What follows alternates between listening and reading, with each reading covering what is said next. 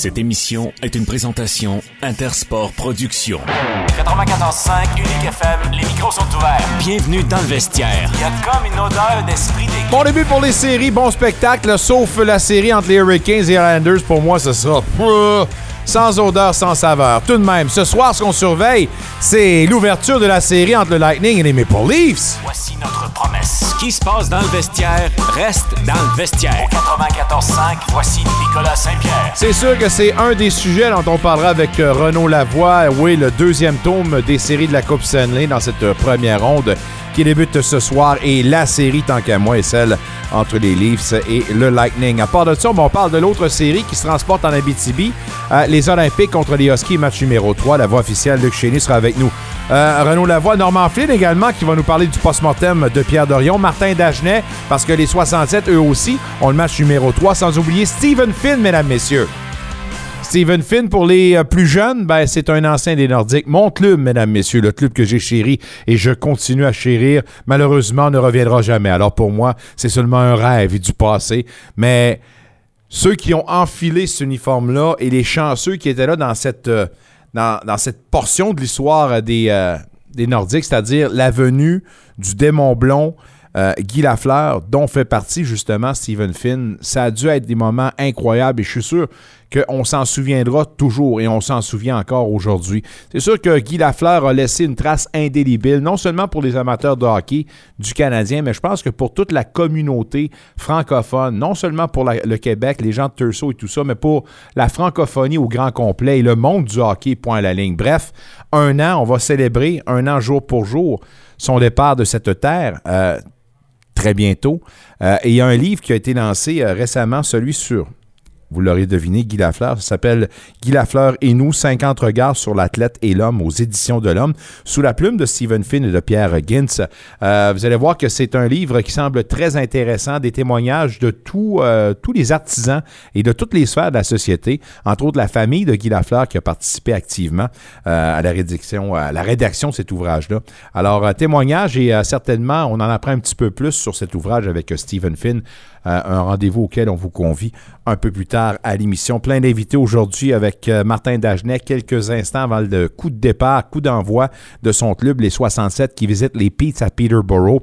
Match numéro 3, c'est un match pivot et celui-là, on ne peut pas l'échapper. C'est un match où on, on affronte, en fait, une série où euh, les 67 affrontent leur petite bête noire. Puis là, maintenant que c'est 1 à 1, euh, s'il fallait qu'on se retrouve en désavantage dans cette série maintenant, qui est, on le rappelle, à Peterborough, ça pourrait commencer à sentir le chauffer. Est-ce qu'il voit ça de la même façon? Martin Dagenet, encore une fois, super le fun de lui parler. Plus tard, Normand Flynn va nous réchauffer un peu. Lui qui est en vacances en Floride, euh, va prendre le temps de faire son post-mortem lui aussi, suite au euh, passage de M. Dorion hier euh, devant les scribes.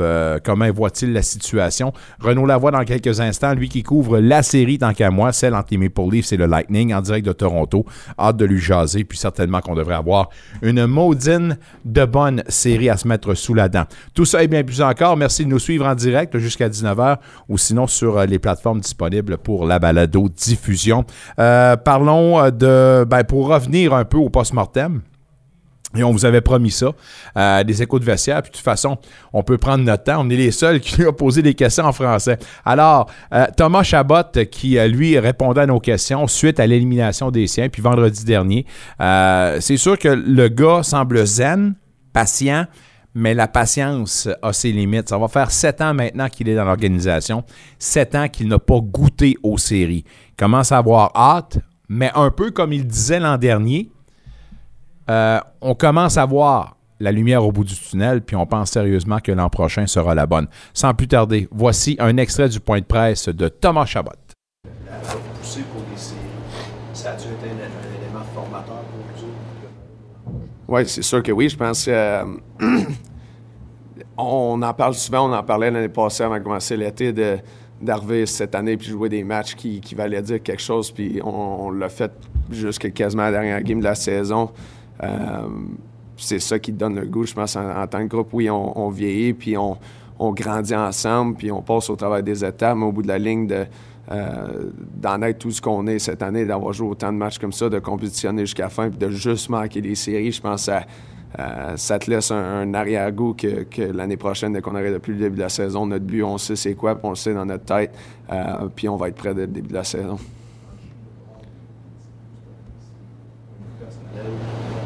Quand même euh, une certaine satisfaction Oui, c'est sûr que oui. Au bout de la ligne, j'ai euh, toujours un peu été euh, un peu plus reconnu pour ce que je fais offensivement. C'est certain que dans différentes situations les dernières années, ça a été plus, plus difficile, mais d'avoir d'avoir franchi ça cette année, c'est certain que c'était quelque chose que, que je voulais faire au début de la saison. Euh, mais c'est certain que moi, personnellement, je crois que j'en ai, j'en ai encore plus dans moi, puis je suis capable de, euh, d'en, faire encore plus de ça. C'est certain que c'est un, un point positif de la saison, oui. Tantôt, on dit que tu es convaincu que Tu es un, un peu frustré parce que tu pensais que ce but-là pouvait participer aux séries cette année. Euh, Es-tu d'accord avec ça? Puis combien prêt vous êtes justement à faire le gros Moi, je suis entièrement d'accord avec ça. Je pense qu'on a parlé euh, juste notre défense qui va être le problème la plus forte qu'on a eu dans les dernières années ici. Euh, on a extrêmement de talent à l'avant. Euh, des gars qui sont capables de faire des jeux, des, des, des- gars qui patinent bien, des gars qui travaillent fort, puis euh, d'avoir la chance de, rentrer l'année prochaine en sachant à quel point qu'on est capable de compétitionner avec tout le monde, euh, qu'on s'est quasiment rendu cette année à ce but-là. Euh, c'est certain que moi, je suis d'accord avec l'autre. Je pense que je suis 100% d'accord qu'on qu'on est capable de le faire l'année prochaine. Quoi son impact, Claude? euh, pour les jeunes leaders, les, deux, les jeunes leaders de l'équipe comme toi?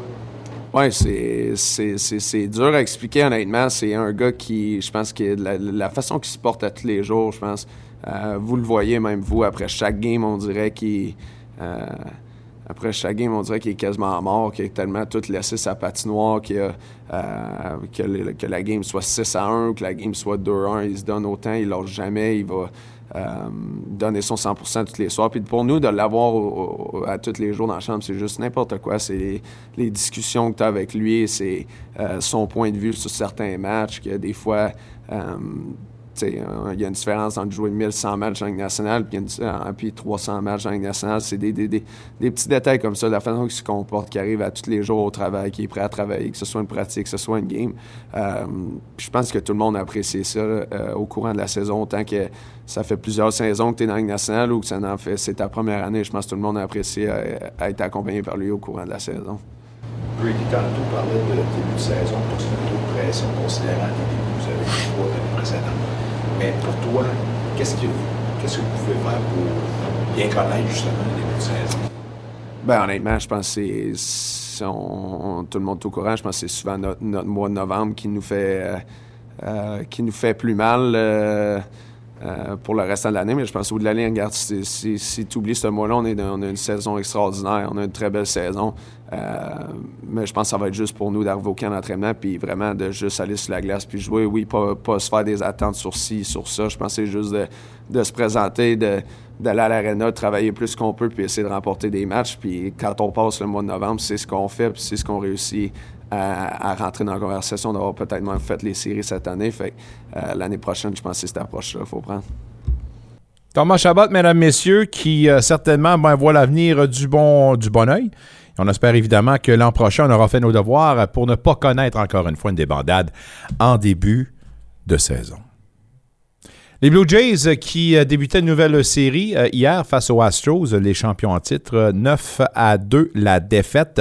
Ce soir, match numéro 2, Bassett contre Urquidi, euh, devant, ben pas devant les filets, mais plutôt au monticule. Parlons un peu d'une autre série, un match pivot, match numéro 3, alors que les Olympiques s'en vont à Rouen-Noranda pour y affronter les Huskies sur leur petite glace. La voix officielle des Olympiques, on l'écoute, Luc Chénier. Monsieur Chénier, comment allez-vous? Salut Nick, ça va très bien. Oui, ça va super bien. J'espère qu'il y a de l'ambiance là-bas. On a une atmosphère de série, j'espère, là-bas. Écoute, j'ai demandé la question à la personne qui euh, était en charge du marketing chez euh, les euh, Huskies. Il y avait environ 2000 billets de vendus. là. Un- tu sais, c'est, c'est pas, ça contient 3000 ici à Rouen-Noranda. Moi, je trouve que, je trouve pas que c'est beaucoup parce que, un, c'est la deuxième ronde. C'est une équipe qui, même si elle tire de l'arrière, c'est une équipe qui est très jeune. C'est l'équipe la plus jeune dans la Ligue junior majeure du Québec. Et c'est, tantôt, je regardais euh, les statistiques également. Je regardais, c'est pourquoi que euh, cette série est un peu inégale depuis le début de cette série, Nick. C'est pas compliqué, hein? Du côté des Huskies de Rouen-Noranda, un joueur de 16 ans, 6 de 17 ans, 8 de 18 ans, aucun de 19 et trois de 20 ans. Si je regarde les Olympiques, c'est quatre joueurs de 18 ans, 13 joueurs de 19 ans et trois de 20 ans, aucun de 16, aucun de 17. C'est là la grosse différence dans cette série-là. Euh, écoute, euh, on a quand même réduit l'adversaire à seulement 12 lancés. Y a-tu quelque chose que tu vois dans l'allure de cette série-là qui pourrait peut-être euh, donner une lueur d'espoir au Husky ou ça pourrait Non. se terminer en 4? Là? Non, écoute, je pense pas qu'on a les moyens de jouer face aux Olympiques de Gatineau. Faut pas oublier également, là, Nick, que cette formation-là a tourné une bonne partie de la saison au premier rang de la Ligue canadienne. Oui, c'est pas des, des- classements, mais on a quand même terminé à seulement cinq points du premier rang dans la Ligue. Alors, c'est une équipe qui est, qui est aguerrie. C'est une équipe avec de l'expérience. C'est une équipe avec du talent également. Fait que je pense pas, moi, que du côté euh, des, euh, des Huskies, cette année, on peut euh, justement là euh, jouer contre les Olympiques. Et je serais pas surpris que cette série-là se termine en quatre demain soir ici à Rwanda, parce que tu le vois là, dans le groupe d'âge, la façon dont on joue. Écoute, Francesco Lapena, 0 Je- J'allais t'en parler. Ça fait 153 minutes qu'il n'a pas accordé de but. Là. Il n'y a pas encore début depuis 153 minutes euh, depuis le la fin de la série contre euh, les euh, Sea Dogs de Saint La, John. la troisième étoile, la troisième étoile qu'on lui donne dans le match numéro 2, c'est-tu par rapport à ce record-là? C'est pas par Oui, oui. Ouais, c'est ça, hein? C'est pas Oui, parce oui. qu'il a fait 12 Tu sais, arrêts, là. Il, a eu 12 lancés. Il a eu seulement 2-3 lancés dangereux. Là. C'est pas qu'il a fait. C'est surtout pour ça, Nick. euh, Il, il venait de battre, là, lui, le record de tous les temps. 50 ans dans l'organisation des Olympiques, on n'avait pas vu un gardien en série. Et on connaît les bons gardiens qui ont passé, là. Ah. Et on connaît les- les- le succès qu'on a eu en série également pour cette organisation-là. Mais euh, lui, il a battu. C'est un peu pourquoi qu'on lui a donné euh, justement la troisième étoile. Riley Kidney, euh, seulement deux passes dans ces deux matchs-là contre les Huskies. Euh, faudra certainement le surveiller parce que le bonhomme, il est, il est prêt à exploser, lui-là. Là. Oh oui, écoute, c'est un gars qui est tellement intelligent. 13 points depuis le début des séries, plus 9, 50 au cercle de mes enjeux. C'est un gars qui peut changer l'allure d'un match en une ou deux présences. Alors, c'est quand tu vois des fois un joueur qui n'accumule pas beaucoup de points, et euh, ça me fait penser également, et je vais t'en parler, tu sais, Kidney, c'est un gars qui contrôle la rencontre. Je pense que lui, c'était peut-être euh, le fait que euh, ça allait bien, la formation allait bien. Il y a également le trio de Cormier, Dean et Véro qui allait très bien. Mais Sam Savoie, Sam Savoie également, lui qui n'avait pas connu de, non pas dire de grosses séries, mais offensivement, quand on parle de points, a seulement six points, deux buts seulement depuis le début de la série. Sauf que contre Rouen et Noranda, c'est le style de jeu qu'il doit jouer. C'est le style d'équipe, c'est une équipe qui frappe quand même. Il est capable de distribuer des, euh, des mises en échec. C'est ça qu'on s'attend de Sam Savoie également. Tu avais dit que c'était des séries pas mal plus à la hauteur de sa voix. Alors, euh, je pense que tu étais dans Ouais. le mille à ce niveau-là. Euh, Parle-moi de Gendron qui dérougit pas. Là. Non, lui, écoute, c'est vraiment le tireur de précision dans cette équipe-là. Gendron qui est déjà rendu à 11 buts, 13 points. C'est un gars également qui, euh, lui, avec un tir, peut changer euh, une séquence euh, en un mauvais jeu. Et, ce que j'aime aussi, Gendron, c'est un des, joueurs qui a lancé le plus souvent vers le filet de l'adversaire. Ce que j'aime, c'est que souvent, il va prendre des tirs et on se dit souvent, ah, c'est un angle impossible et autre, il vient marquer parce qu'il a tout simplement surpris avec la vitesse le gardien adverse. C'est ça qu'on on doit s'attendre également d'Alexis Gendron. C'est pour ça que je te dis, on regarde Gendron, Kidney, Nadeau. C'est incroyable. C'est un, des meilleurs trios dans le circuit courto. Tu t'en vas sur deuxième, Véro, Dean, Cormier, qui est encore une puissance. Et OK, on frappe au troisième rang. McDonald, Marcel, puis Savoie. Écoute, quand on parle de profondeur, Nick, et quand un gars qui a été repêché par les Capitals de Washington, qui évolue sur ton quatrième trio, parce qu'il n'y a pas vraiment d'espace en avant de lui, c'est là la profondeur des Olympiques. Je comprends qu'il a marqué là, dans le match numéro 1 à deux reprises, mais que dire de la série, entre autres, pour Marcel Marcel puis Anelt également? Là? Sont-ils Oui, assez euh, efficaces?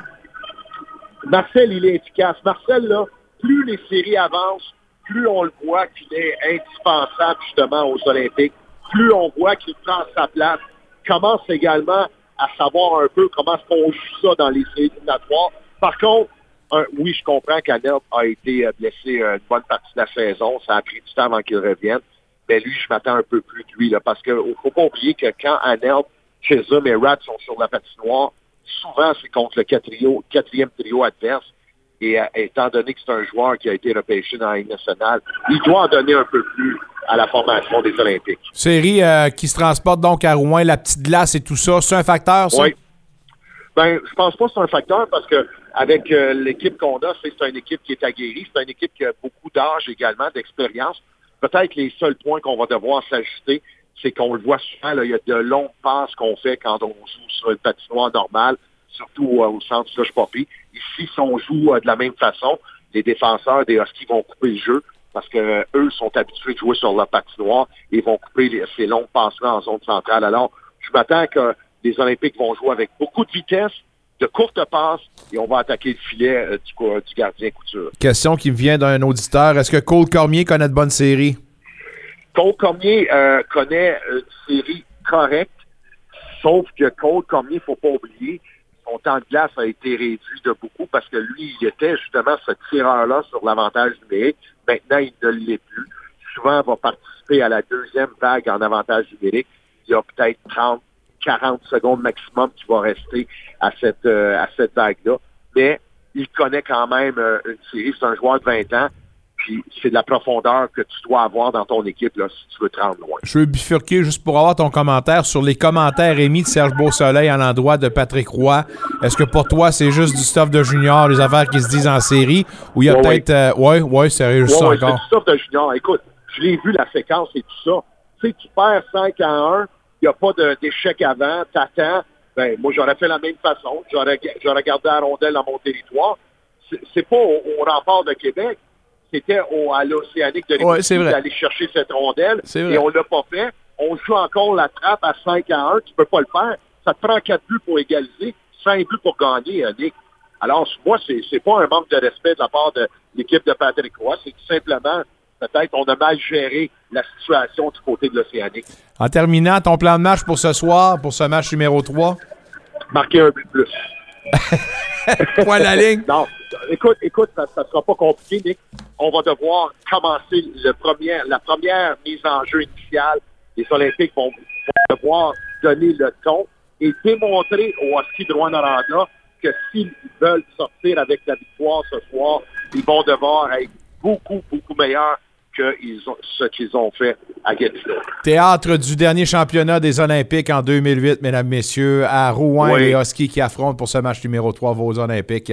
Bon match, mon ami, que de souvenirs, ça passe vite. Merci. Oui, ça passe très vite. oui. Et j'en ai parlé justement euh, de cette finale-là ici à, à Rouen-Noranda tantôt avec Yannick Saint-Denis. C'était euh, rempli d'émotions assurément parce que, souviens-toi, on s'est amené à Rouen-Noranda. L'équipe des Huskies avait 12 victoires, aucune défaite. Et finalement, les Olympiques les avaient battus en 5. Go, all go. Salut, mon chum, bon match. Bye-bye, Nick. On s'en va tout de suite à Toronto pour aller rejoindre notre ami Renaud Lavoie de TVA Sport qui lui couvre la grosse série, euh, le Lightning contre les Maple Leafs, ce match qui débute, en fait, la série qui débute ce soir. Avant de parler de série, évidemment, j'aimerais t'entendre sur le post-mortem euh, de Pierre Dorion hier. Puis euh, c'est sûr que Pierre Dorion obtient la note de passage, mais la question que je me pose, est-ce que cette note de passage-là, c'est assez pour convaincre la galerie qu'il puisse demeurer pour l'an prochain, Renaud? Ça, c'est une excellente question. Euh, comme on le sait très bien, il n'y a pas euh, de euh, nouveaux propriétaires là, à l'horizon.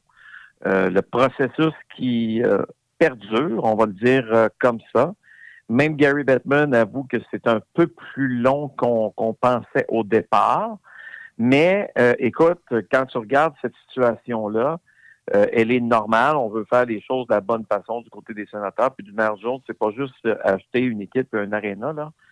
On parle aussi d'un nouveau projet d'amphithéâtre. Donc, ça fait en sorte que ça peut être un peu plus long, comme euh, c'est le cas euh, présentement. Euh, ceci étant dit, euh, maintenant, euh, le post-mortem des sénateurs, oui, il est fait. Je pense qu'il y a eu des blessés au début de la saison qui euh, ont fait mal à- à l'organisation, sans aucun doute. Maintenant, même si on nous dit que euh, bon, on peut donner la note de passage, il y a quand même des questions à se poser. Là, Alex de Brincat, il va se passer quoi avec lui? Je veux dire, pour les sénateurs, on a fait son acquisition. Euh, Rappelle-toi au repêchage l'an dernier.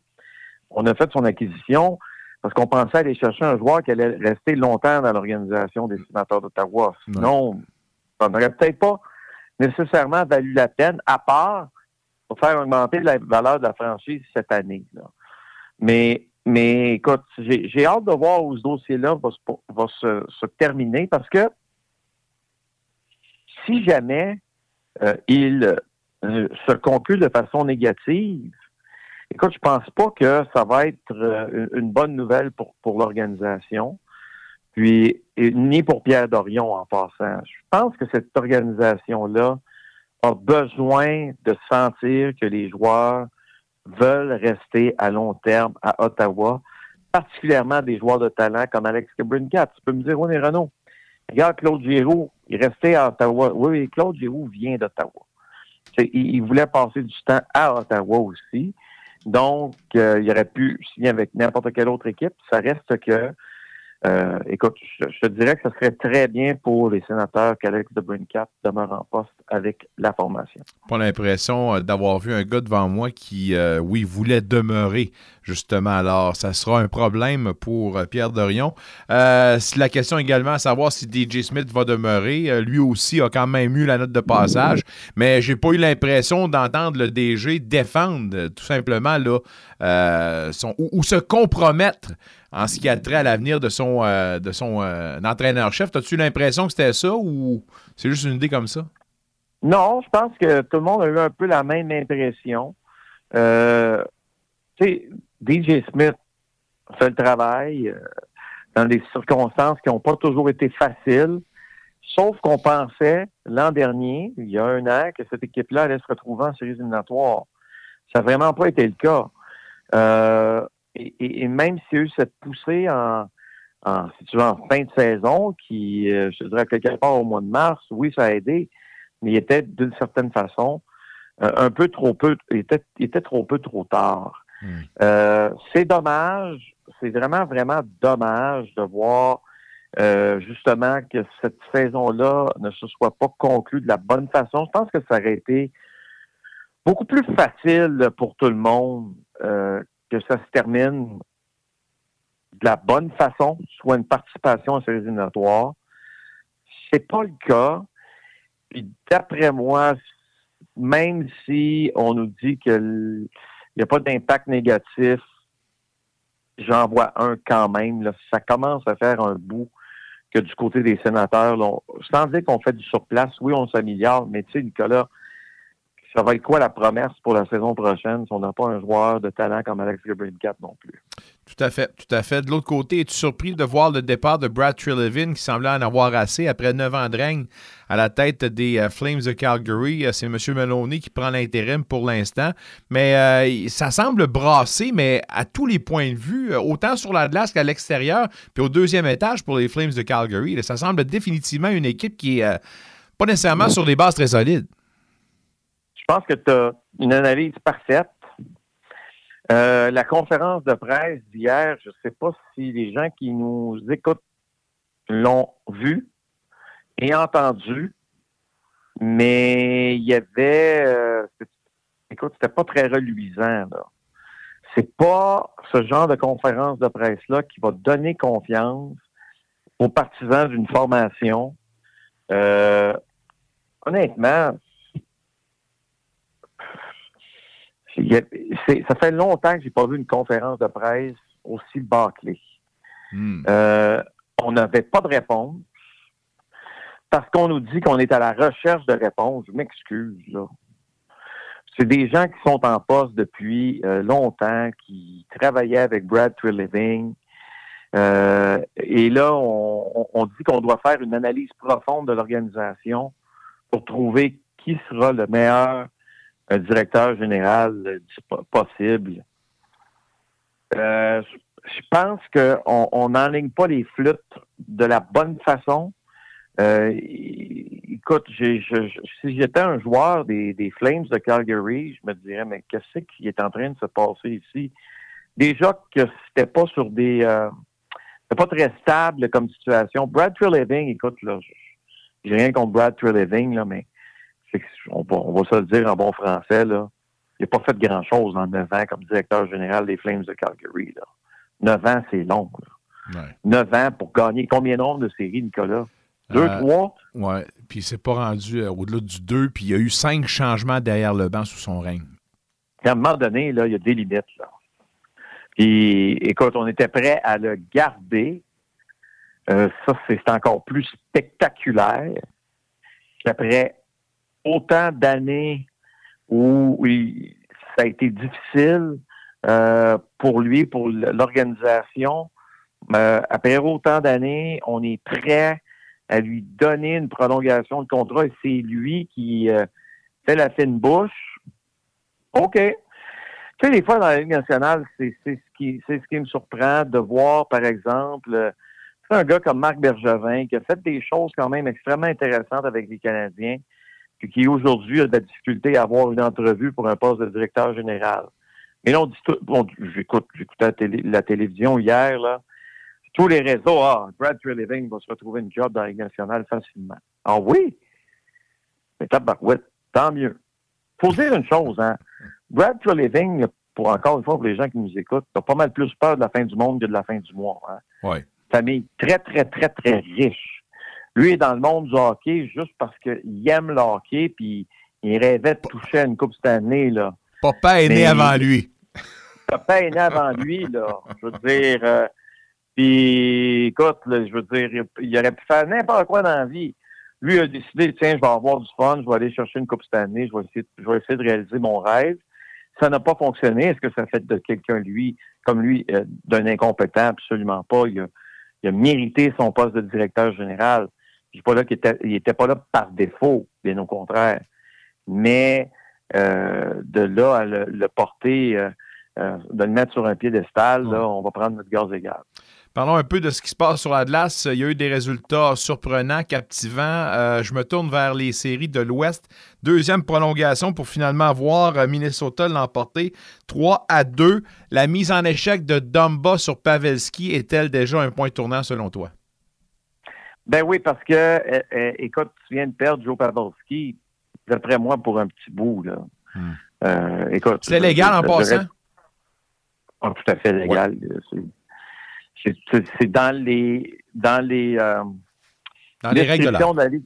C'est ça. Dans les descriptions de la Ligue, euh, on ne suspend pas un joueur dans ce genre de situation-là. D'ailleurs, ce que je trouve dommage, vraiment, vraiment, vraiment, vraiment dommage, c'est que Joe Pavelski est un vétéran qui en a vu d'autres et il s'est placé dans une position pendant une fraction de seconde, parce qu'on parle ici de fraction de seconde, il s'est placé dans une position de faiblesse.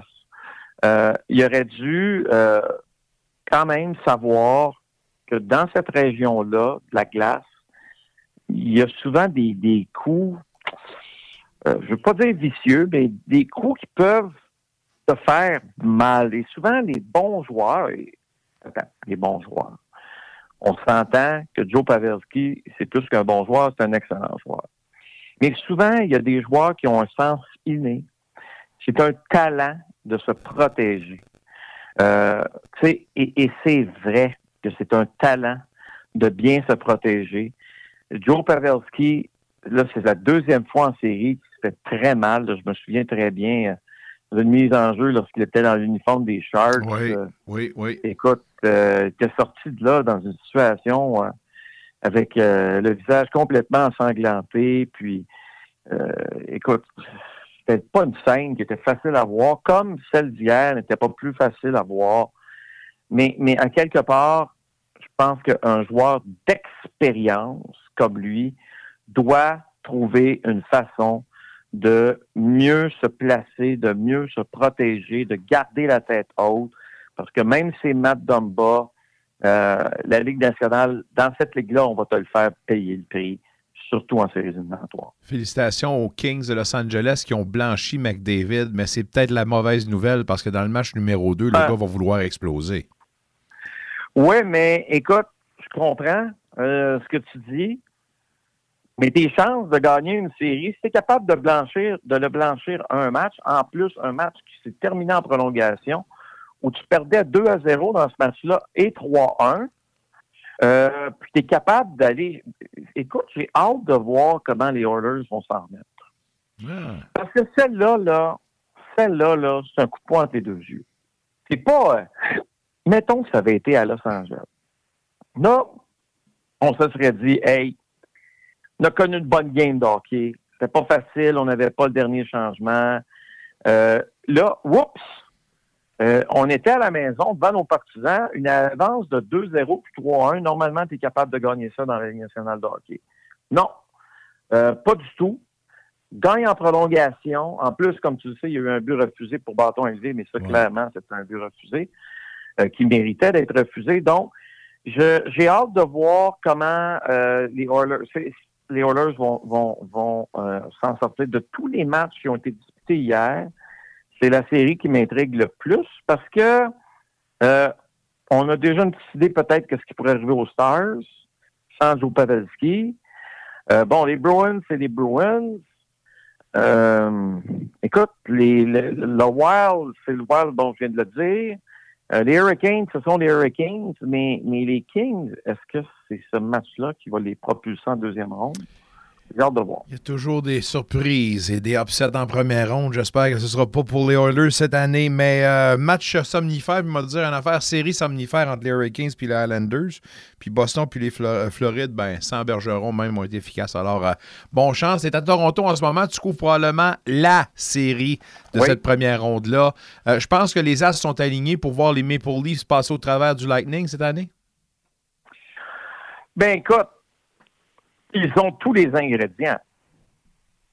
Là, maintenant, est-ce que, euh, parlant d'ingrédients, est-ce que euh, Ilya Samsonov est celui qui va être capable hmm. d'amener cette équipe-là à un autre niveau? Parce que, pas que j'ai des doutes sur les capacités de, de Ilya Samsonov. Absolument pas. OK? Mais, euh, est-il en santé? Parce que hmm. Lui, il a joué un match contre les Canadiens. J'étais là. J'étais d'ailleurs pas très loin de lui lorsqu'il s'est blessé, demeuré dans le match, a terminé le match. depuis ce temps-là, on l'a pas vu. Donc, euh, ça donne l'impression que, euh, évidemment, il n'est pas à 100% On lui a donné tout le temps nécessaire. Parfait. Maintenant, euh, s'il se blesse, c'est là où il va y avoir un problème majeur. Euh, c'est pas ce qu'on souhaite, comme tu le sais. Mais il faut absolument que du côté euh, des Maple Leafs de Toronto, on ait un gardien de but qui sent être à 100% euh, que ça dépasse, que ça ne descende pas en bas des 90% parce que sinon, ça va être très problématique. C'est sûr que les joueurs du Lightning vont se sentir et ça va vraiment changer euh, cette série-là. Donc, pour moi, euh, si Ilya Samsonov demeure en santé, les chances que cette série-là passe du côté torontois sont quand même très bonnes. Euh, pour terminer, de l'autre côté, la série avec Winnipeg contre les Knights de Vegas. Comme je disais hier avec Alain Sancartier, pour moi, il y a quelqu'un de. Je ne sais pas qu'il y a une potion magique qui la sort seulement avant les séries. Tout le monde, tous les problèmes de santé sont réglés à ce moment-là. Mark Stone de retour avec les Golden Knights. Est-ce que tu donnes une chance tout de même à Winnipeg dans cette série-là? Ben, oui, parce que euh, je parlais de gardien de but dans la série des Maple Leafs contre le, contre le Lightning. Le Buck à lui seul peut faire la différence. Ben, le Buck, on n'en parle pas assez. Ben, pourquoi on n'en parle pas assez? Parce que regarde le marché dans lequel il évolue. Puis souvent, il y a une très bonne saison, puis la, la saison suivante est, vraiment moins bonne. Tu sais, il n'y a pas de constance énormément dans son jeu. Mais euh, cette année, il est redevenu le gardien de but qui dominait là. La dernière fois que ça a été comme ça, c'était euh, face aux Canadiens de Montréal dans la, dans la division canadienne. Il avait connu de, une bonne saison, puis s'était fait éliminer en deuxième ronde, comme tu le sais, euh, face aux Canadiens de Montréal en quatre matchs. Mais euh, il y avait Shifley qui avait décidé de jouer au fou dans la première rencontre, puis ça a donné ce que ça a donné. Maintenant, on a une équipe qui est en santé. on a une équipe qui a peut-être des choses à prouver. Il va falloir que Rick Bonus trouve les bons mots pour rallier tout, tout, tout ce monde-là. Est-ce que je leur donne une chance? Pas vraiment. Est-ce qu'il y a un gars qui est capable de faire la différence? Moi, j'ai déjà vu ça, puis toi aussi. Un gardien de but est capable de gagner une série à lui seul. Donc, ça retombe sur ses épaules. Puis oui, c'est possible qu'il y ait une surprise. Je ne mettrai peut-être pas 2 dollars en papier là-dessus. Mais est-ce que je me dis que euh, c'est un endroit où euh, il pourrait y avoir euh, une espèce d'engouement autour des Jets de Winnipeg suite à, une bonne première ronde. Oui, on a déjà vu ça. Les séries se poursuivent ce soir et celle qu'on regarde, c'est évidemment Toronto contre le Lightning. Et ça débute à Toronto. Il est là-bas d'ailleurs. Bonne série, Renault, et on se reparle dès jeudi. Porte-toi bien, Nicolas, jeudi.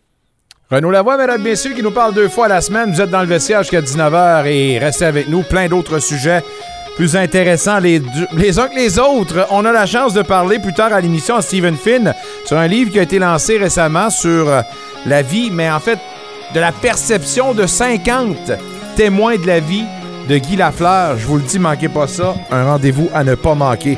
À part de ça, juste avant, ben, on ira rejoindre à Peterborough Martin Dagenet puisque son club des 67 affronte les Peets de l'endroit pour le match pivot numéro 3. Juste avant, on s'en va en Floride se réchauffer un tout petit peu pour parler du post-mortem de Pierre Dorion des sénateurs avec notre ami Normand Flim dans le vestiaire au 94.5 Unique FM.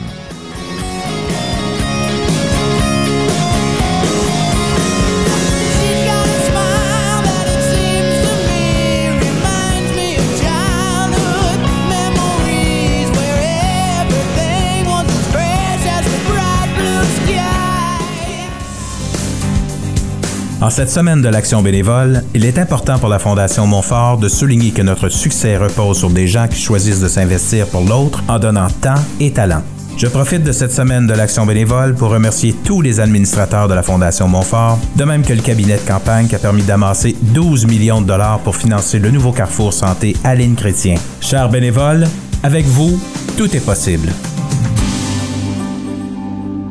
En cette semaine de l'action bénévole, le Musée au Parc Vanier souhaite remercier toutes les personnes qui s'impliquent de près ou de loin auprès de notre organisme. Généreux de leur temps, les bénévoles sont essentiels à nos opérations et contribuent à l'engagement du Musée au Parc au sein de sa communauté. Le succès du Musée au Parc et de ses activités repose en grande partie sur l'implication bénévole et nous sommes heureux de voir que vous continuez à répondre présent. Au nom de l'équipe du Musée au Parc, merci. Cette semaine de l'action bénévole, Unique FM aimerait prendre l'occasion pour souligner l'engagement de ses bénévoles. Grâce à votre dévouement sans cesse renouvelé, Unique FM n'est pas seulement la voix de la francophonie, mais le cœur de la communauté. Le travail accompli par les bénévoles fait partie intégrante de notre succès auprès de la communauté francophone. En cette occasion, nous exprimons notre plus grande gratitude pour nos bénévoles, notre conseil d'administration et tous ceux qui contribuent de leur façon à la pérennité de notre station. Un grand merci du fond du cœur. Écoutez vos émissions préférées où vous soyez grâce à l'application mobile Unique FM. Disponible sur Apple Store et Google Play, faites une recherche pour Unique FM en un seul mot. Tous les styles de musique s'y retrouvent. Quels sont les vôtres? Musique franco, country, classique, latine, dance, rétro, disco, musical, bref, tout y est. Téléchargez l'application Unique FM dès aujourd'hui afin d'en profiter dès maintenant. Unique FM, votre radio franco de la capitale. Bonjour, Sylvain Caron, animateur des Matins Uniques. Comme il faut bien débuter la journée, venez vous réveiller en ma compagnie du lundi au vendredi de 6h à 9h. Mes nombreux chroniqueurs vous informent sur tous les aspects de votre vie et vous pourrez entendre également le meilleur de la musique francophone. Je vous donne rendez-vous.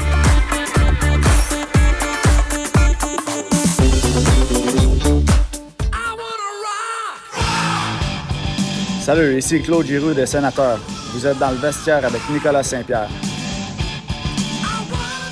De retour dans le vestiaire, merci d'être là à part de ça. Puis euh, évidemment, on ira rejoindre Martin Dagenet plus tard, alors que son équipe, les 67 d'Ottawa, ben je devrais dire.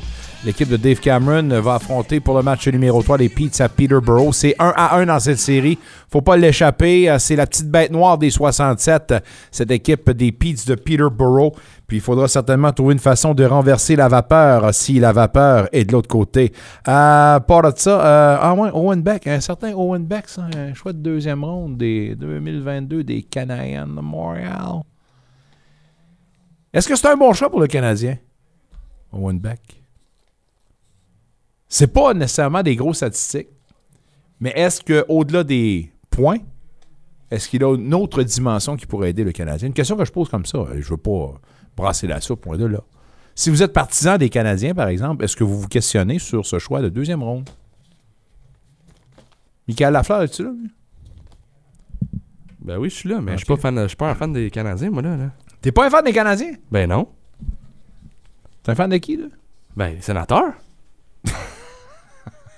bon, là, tu vas me dire, ah, t'es un gros vendu. Ouais, là, non, non, ça, non, t'es là. un fan des sénateurs depuis que t'es avec nous autres. Oui. Ah, voilà. Ben oui. Tu fais bien à part de ça. C'est une bonne réponse. C'est une bonne réponse. On est en train d'essayer de, de rejoindre Normand qui est en Floride en ce moment. Ça répond pas. Alors peut-être en, en ce moment, il est en train de se faire griller. euh, Le gros orteil. Ouais. Mais on, on se dit un, un- un rendez-vous à ne pas manquer euh, plus tard en espérant qu'on puisse rétablir la communication. Entre-temps, ben, euh, question de, de, de- de dépoussiérer puis finalement de, de régler nos échos de vestiaire concernant justement cette procession euh, des euh, sacs verts qui avait lieu vendredi dernier. On a entendu en début d'émission euh, Thomas Chabot qui répondait à nos questions. Puis il y en a un évidemment sur lequel on s'est attardé. Puis lui qui, en passant, des images sur les médias sociaux, je ne sais pas si vous l'avez vu, mais il sort. ben, en fait, je pense une grosse majorité du club qui était sur le marché en 20 semaines, samedi. Euh, il y a quelques badauds qui ont pris en vidéo le capitaine, Brady Kutchuk, qui a l'air d'avoir passé une belle soirée, un bel après-midi en tout cas, puis qui crie euh, aux témoins On va ramener une Coupe Stanley un moment donné, je vous le garantis. Ben, savez-vous que c'est le fun d'entendre le capitaine parler de même? Est-ce que ça va être dans un avenir rapproché? On le souhaite. L'an prochain? Non, non, on vira pas fou, là. On vira pas fou tout de suite. Euh, écoutons Brady Kachuk, justement, qui euh, parlait du début de la saison l'année prochaine également. Ça, c'est une question que je vous posais, considérant les trois dernières saisons où les premiers mois ont été désastreux pour votre club et en particulier cette année. La pression, est-ce que vous en ajoutez pour bien connaître un, bon départ l'an prochain? Écoutons sa réponse. Yeah, I mean, just don't like being done in April anymore. Uh, I'm pretty done with it. So I think moving forward, it won't be the case. So that's uh, the belief we have in the locker room. That's next step is that we're not going to be done in April anymore. What do you think has to happen to take that next step as a group? Well, um, just a natural progression. Um, just keep getting better uh, individually, and that of course will help uh, the team collectively. Of course, there's a lot of question marks going into you know this summer, and of course a lot of excitement with uh, with everything going on that's been happening all year. But uh, and all you can control is your individual work ethic. So um, I know for me, it's um, being so close, being six points out. It's uh, having that taste of kind of getting into the dance and, and not getting there. It hurts a lot more this year, and it's um, definitely more disappointed and uh, overall. Just uh, of course, there's things we wish could have changed throughout the year, but just not how it goes sometimes. But uh, yeah, no, it's just I got a lot of motivation going into the summer. Um, I want to you know find another level individually, and, and uh, I want to take the next step as a team as well. Sorry, what do you think this group needs to do to take the next step? Um, well, I just think everybody just uh, can always improve, and just uh, I think that's what in our locker room too, as well, is that we have guys in our group, you know, core guys that want to get better. They they're never satisfied with um, how they are. They there's always room to get better, whether it's you know skills, skating, strength. Uh, there's always an opportunity to uh, to to become you know a different level of, of a player and and uh, yeah I just think you know natural progression and and uh, uh, I mean I'm not the one you know making decisions about you know personnel but uh, yeah whatever um, the guys who are in charge of doing that it's uh, no they usually make the right decisions so um, but just like I said it's just all I can control is is um, know, my work ethic this summer my shape and, and just making sure I'm prepared to take that next step as, as a player as well. Going back to the beginning of the season, how much that bad start stings at this moment, and how much important is it to address that from the start of the season next season? Well, um, yeah, of course, it wasn't the start we wanted. There's, of course, a huge emphasis on having a good start, and almost felt like there's this unnecessary pressure that we put on ourselves. It's just all we have to focus on is just playing our game, and and I, I have all the confidence, belief that not many teams can handle us. We're we're fast, we play hard, um, we leave it all out there every night, and uh, um, I, I, I, don't, think we need to add this extra pressure of, whether it's outside noise or internally, where we're like, oh, we need to go off to this number at us for the start of the season. If we just play our game, we'll be we're, we're a confident confident group and we're a hell of a hockey team. So there's not many guys that and teams that can handle our, our speed and, and work ethic. So I mean, we're not going to put a number or, or a set expectation, but there's there's we just have that belief that we're going to take this next step, and um, there's no excuses. We're just going to set that standard right from day one in camp and, and get going from there. Excuse pour euh, Kachuk. Euh, Écoutez, on, on sait ce qu'on a à faire. On veut pas se mettre de chiffres. On veut pas se mettre d'attente, mais on sait le travail qu'on doit accomplir. Puis si on joue à la hauteur de notre identité, ben il n'y a pas grand monde qui peuvent nous rivaliser. Euh, nous accoter, pardon. Alors, Brady Kachuk prend les choses avec un grain de sel. On sait c'est quoi la situation. Là, maintenant, ben, on se prépare cet été comme du monde. Puis on part sur des chapeaux d'eau, on l'espère, au mois d'octobre prochain. Euh, je pense que Norman Flynn est parti à la pêche à l'Espadon. Ça m'a l'air qui que est ça. pris quelque part dans le golfe du Mexique. Je ne le sais pas. Mais il y a une affaire qui est sûre, c'est qu'on va se dire un- très prochainement euh, un rendez-vous avec Normand à un moment donné. J'espère qu'il n'est pas pris quelque part. Non, c'est ça, là. On lui souhaite tout le bonheur aussi, là. S'il faites-vous arrive ça. un imprévu, un imprévu, ça arrive des fois. là. Ça arrive des fois, il n'y en a pas de problème. Euh, les Blue Jays ce soir qui vont avoir le match numéro 2 à se mettre sous la dent contre les Astros. Euh, ça n'a pas été euh, une partie de plaisir dans le match numéro 1 contre les champions en titre. 9 à 2, la défaite d'hier. Puis encore une fois, une soirée où euh, les canons n'ont pas répondu. là. Ben, les canons n'ont pas répondu, puis c'est le lanceur partant qui n'a pas répondu non plus, Nicolas, parce que on a accordé 7 points en première manche. 7 points en première manche, là, ça veut dire Hmm. que c'est au moins le premier et le deuxième frappeur qui ont frappé deux fois, deux fois en première manche. C'est gros. Ce n'est pas commode pour l'équipe adverse, surtout pour le lanceur Kevin Gossman, que c'est lui qui a reçu les 7 points mérités à sa fiche. Une erreur défensive en- avec les Blue Jays durant toute la rencontre. Donc, Ça, c'est, c'est- ce n'est pas la défensive le problème, c'est vraiment Kevin Gossman qui a accordé les points, soit sur des coups de circuit, soit sur des coups sûrs. Parlons de la rotation, à à moins de me tromper, je n'ai pas le chiffre exact, mais dans tous les majeurs, il y a cinq clubs qui font partie du bas de classement pour la rotation, pour le rendement de la rotation des partants. Puis les Blue Jays, en ce moment, sont parmi les pires à ce chapitre. Je parle de la moyenne globale de tes partants réguliers. Alors, il faudra se redresser. Euh, au niveau du classement, ben, alors qu'on disait que c'était un, euh, un début euh, coup-ci, coup-ça pour les Astros, avec cette victoire-là, ben, on se rapproche de la fiche de 500. C'est 8-9 pour eux autres. De l'autre côté, ben, c'est 17 la fiche des Blue Jays. Comment tu vois la situation en ce moment? Les Blue Jays présentement sont troisième dans la division de l'Est, dans la Ligue américaine. Faut savoir que les Rays, eux, sont premiers. Eux, c'est clair et net et précis qu'ils vont faire les séries éliminatoires. C'est une fiche de 14-3. Les Yankees, un petit peu en haut avec 10-6. Alors, on sait que les Blue Jays euh, ont un match de plus de jouer que les Yankees. Mais quand même, lorsqu'on voit les Blue Jays avec une fiche de 17 en milieu de peloton dans la division, on a les Orioles pas très loin derrière, quatrième, 9-7 comme fiche. Ça fait peur, mais ne vous inquiétez pas, ce n'est que le début de la saison. Je vous rappelle qu'il y a 162 matchs dans une saison régulière pour les Blue Jays. Fiche de 17, on a juste 17 matchs de jouer. Je pense que on doit être patient. Les lanceurs commencent à s'habituer. Ils vont revenir, ils vont, ils vont redevenir à être dedans pour les, les prochains matchs. Puis je pense que les Blue Jays vont quand même participer aux séries éliminatoires cette saison. Les partants pour, les- pour le match de ce soir? Ben, pour les partants, Nicolas, c'est Chris Bassett pour euh, les Blue Jays de Toronto. Lui qui connaît un mauvais début de saison avec les Blue Jays, lui qui a été si- signé agent libre à la saison morte euh, des Mets de New York. Lui qui avait connu quand même une bonne saison. Tu sais, il y avait une fiche quand même de 11 victoires, 8 défaites, si je me trompe pas. Là, je vais de mémoire. Mais pour ce qui est de Bassett, c'est une moyenne de points alloués de 7,63 par départ, ce qui est beaucoup trop pour un lanceur partant. Sa fiche, c'est une victoire, deux défaites. Il a comptabilisé 12 rétro au bâton.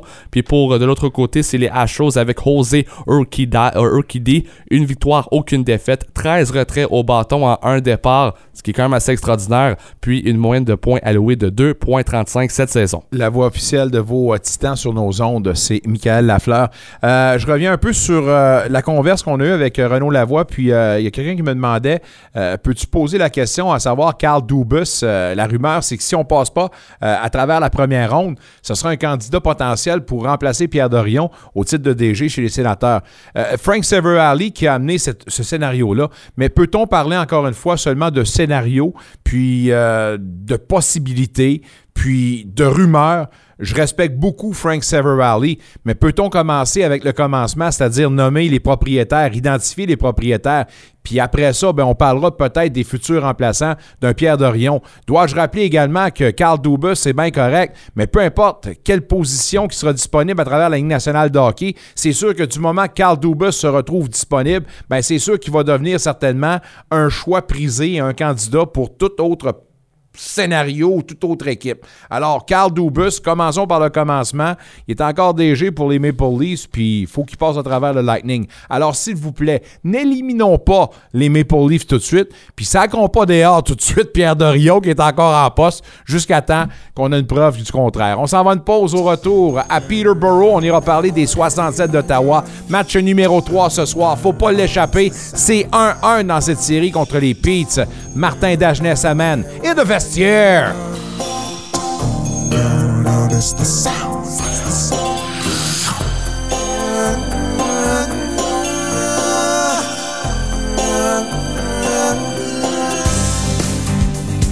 En cette semaine de l'action bénévole, il est important pour la Fondation Montfort de souligner que notre succès repose sur des gens qui choisissent de s'investir pour l'autre en donnant temps et talent. Je profite de cette semaine de l'action bénévole pour remercier tous les administrateurs de la Fondation Montfort, de même que le cabinet de campagne qui a permis d'amasser 12 millions de dollars pour financer le nouveau Carrefour Santé Aline Chrétien. Chers bénévoles, avec vous, tout est possible. La réputation de l'entraîneur Jacques Martin n'est plus à faire, celle de son école de hockey non plus. Faites vivre à vos jeunes l'expérience de la meilleure école de hockey bilingue au Québec et en Ontario. Ici Jacques Martin. J'invite les garçons et les filles entre 7 et 17 ans à s'inscrire à l'un de nos trois programmes. Ils vivront une expérience de hockey inégalée avec des professionnels de haut calibre et moi-même.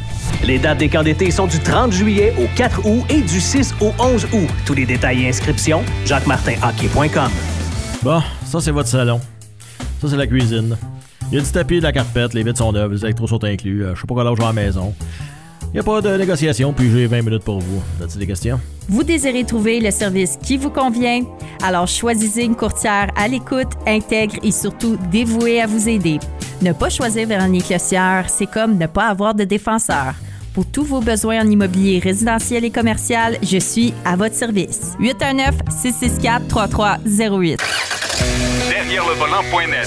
Passez une heure dans le monde automobile avec Jacques Deshaies et ses collaborateurs. Derrière le volant.net. Cliquez j'aime sur Facebook. Chaque semaine, l'émission Derrière le volant vous présente de l'actualité automobile, des essais routiers, des conseils pratiques. On parle de salon automobile et surtout de nouveautés. Soyez là. Derrière le volant, présenté le samedi 8h au 94.5 Unique FM.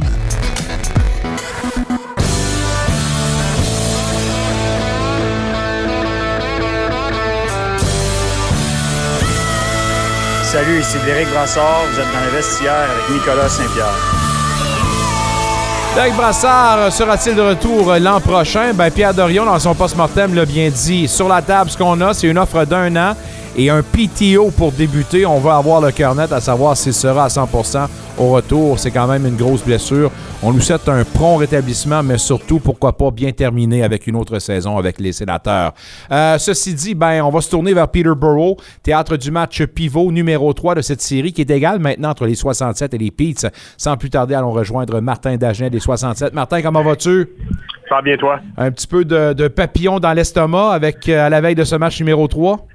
Ouais, je pense que ça va être le fun. Euh, ça, va être rempli ici à Peterborough. C'est une, euh, une, franchise qui, qui euh, que, les gens, quand les séries commencent, ils embarquent. Donc, les, des fois, les, franchises qui sont un peu plus petites, je dirais, l'ambiance est encore meilleure. Donc, petite patinoire aussi. Donc, non, ça va être vraiment le fun.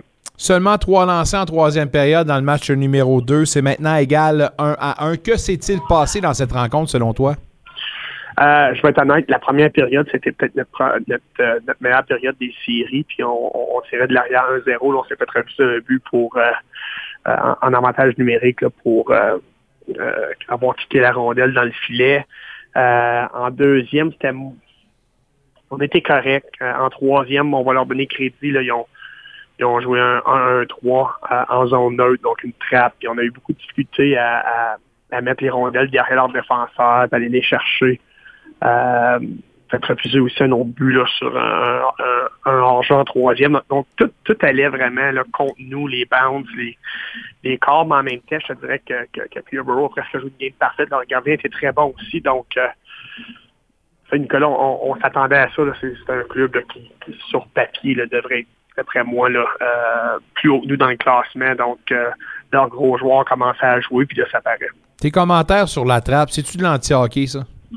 Non, non, ça fait partie de la game. Euh, puis c'est à nous autres de trouver des solutions pour, euh, pour passer à travers. C'est, juste plate pour les partisans. C'était pas une game euh, super intéressante, je te dirais, le dimanche.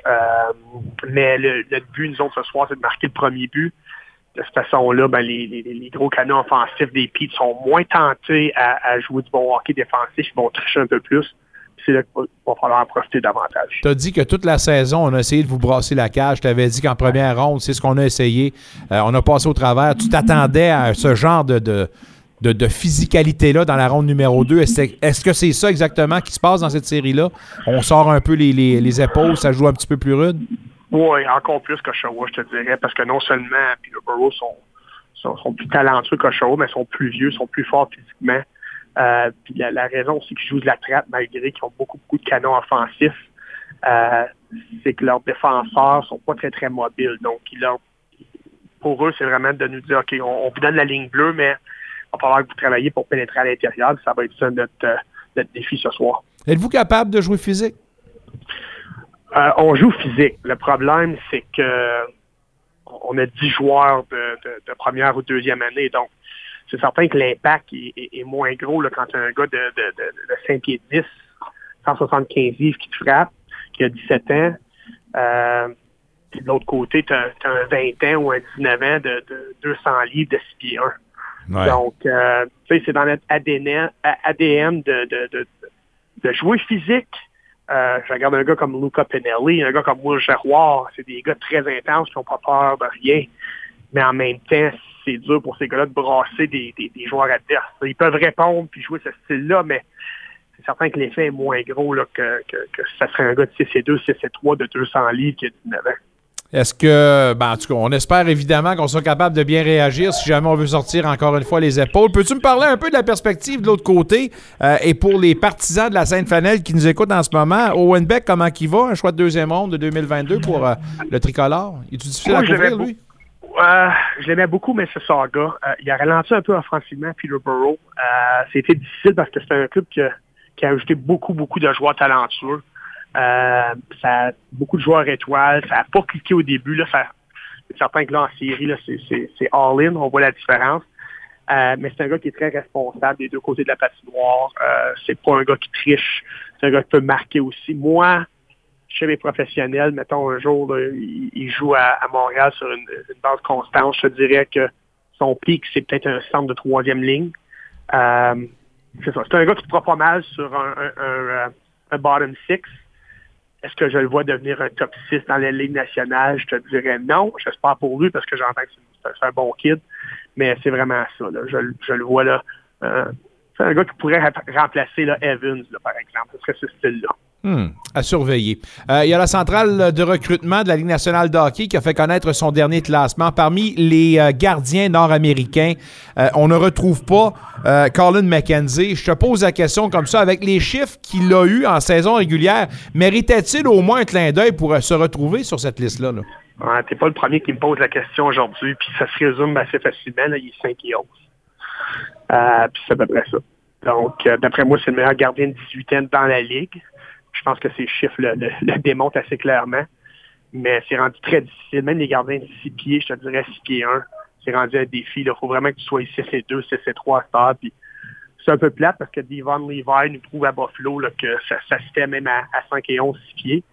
Euh, mais non, en tout cas, c'est ça qui est ça, mais pour les gardiens de but, là, c'est ça. On, on regarde plus beaucoup les gars en bas de 6 pieds. Mais je trouve ça un peu bizarre que de nos jours, puis Dieu sait qu'il y en a là, des gros gardiens qui gaulent petits, puis des petits gardiens qui gaulent gros. Il me semble que si tu es capable d'arrêter la rondelle, peu importe ton gabarit, tu devrais avoir au moins une chance. Oui, mais ils doivent se dire qu'à 6 et 4, tu as encore une meilleure chance que la rondelle te touche. Donc, je pense que c'est ça leur, leur, leur- leur- leur argument. Euh, c'est juste plate. Je vois des gardiens sur ce liste-là, puis c'est des gars qui ont joué 7-8 matchs dans notre ligue, qui sont encore des, des numéros 2. Nous autres, Carl McKenzie, c'est- partagé la tâche avec Max Donoso toute l'année. Il était aussi bon que Max. Euh, puis lui, ben, son nom apparaît même pas. Donc, euh, je, pense, je pensais que son nom était là. Je pensais qu'un Brady Stonehouse, même s'il était éligible l'an dernier, je pense qu'il devrait se retrouver là aussi. Il a fait quand même 40 buts, presque 40 buts pour nous cette année. Donc, euh, mais c'est ça. Le, ça, le- les le draft- ça les pince-tu, les joueurs, quand ils se retrouvent pas sur la liste? 100%, mais notre commentaire, nous autres, à ces gars-là, c'est tout le temps de dire, techniquement, c'est le fun le draft, là, pour une journée, c'est le fun, tu mets le chandail, c'est un honneur, tes chums te mais t'es bien, t'es pas pour te faire repêcher en première, deuxième ronde, t'es mieux de pas te faire repêcher du tout, parce qu'après ça, t'as 32 clubs qui te checkent. Euh, Ouais. Puis Logan Morrison, c'est l'exemple parfait. Ouais. Euh, c'est un gars qui a jamais été repêché. Euh, il y avait des offres à la table de la Ligue américaine.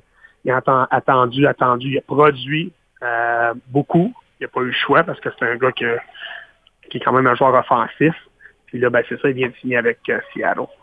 Comment va, comment va Vincent Sroer? Il va bien, il joue super bien. Euh, euh, pauvre gars, on s'est déjà fait refuser quatre buts en deux séries, puis deux débuts, c'est lui. Mais il travaille fort. C'est un gars, tu me parlais tantôt d'Owen Beck. Tu sais, je pense Vincent Roar, c'est un peu pareil. C'est un gars que moi, je vois pas dans la Ligue nationale comme top 6. Mais je pense pas que c'est un gars qui va te faire du tort dans le bottom 6 parce qu'il a beaucoup, beaucoup d'énergie. Euh, il va grossir. Euh, on espère qu'il va grandir encore un peu. Euh, mais tu sais, c'est un gars qui, qui triche pas. C'est un gars que tu peux utiliser en avantage numérique, en infériorité numérique, qui peut jouer dans toutes les facettes. Donc, non, sa ligne euh, avec Penelli puis Gerroir a été euh, très, très, très, très bonne jusqu'à présent. Comment il a grandi cette année comparativement aux séries de l'an dernier? Ben, moi, j'ai trouvé très bon l'an dernier. Je pense que la, la différence cette année, c'est certain qu'il produit plus. Là. Euh, même si j'ai pas marqué de grand but avec les deux buts refusés, mais un- il est souvent sur le jeu, puis je pense qu'il y a 7-8 mentions d'assistance. Euh, je pense que c'est- c'est juste de, de le faire soir après soir. Tu sais, l'an dernier, on n'avait pas vraiment d'attente. On a joué quatre matchs en série. On s'est fait balayer par North Bay, même si les, les matchs à très près. Tandis que cette année, on a comme surpassé un peu les, les attentes. Donc, il y a un peu plus de pression, puis on s'attend à ce que Vincent Ward, pour nous, c'est un, un- top 6. Là, donc, c'est certain que s'il ne produit pas en bout de ligne, c'est difficile pour nous de gagner. Euh, parce qu'avec Logan Morrison, c'est les deux centres là, qui, qui sont là pour faire la différence. Euh, je bifurque un peu parce qu'en 20 semaines, c'est le repêchage de la OHL. C'est un peu bizarre parce que ça se passe en, en plein dans les séries pour vous autres. On en avait parlé l'an dernier, mais est-ce que c'est une grosse cuvée cette année pour vous autres? Euh, moi, je me suis fait dire que c'est une année assez faible euh, pour le repêchage de l'OHL, même très faible. Nous, on a le dernier choix de la première ronde, qui est le 22e, parce qu'il y a deux choix additionnels cette année. Puis on a le premier de la deuxième ronde qui appartient à Niagara. Est-ce qu'on va l'avoir encore dans deux, trois jours? On va voir. Oh!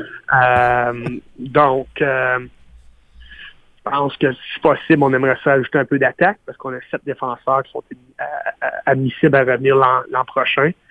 Puis, euh, tu sais, si on peut avoir un gars local, ça serait encore mieux, mais on sait que ça se fait pas à chaque année, même si on été chanceux là, les, les deux dernières saisons avec Henry News puis, puis Chris Barless.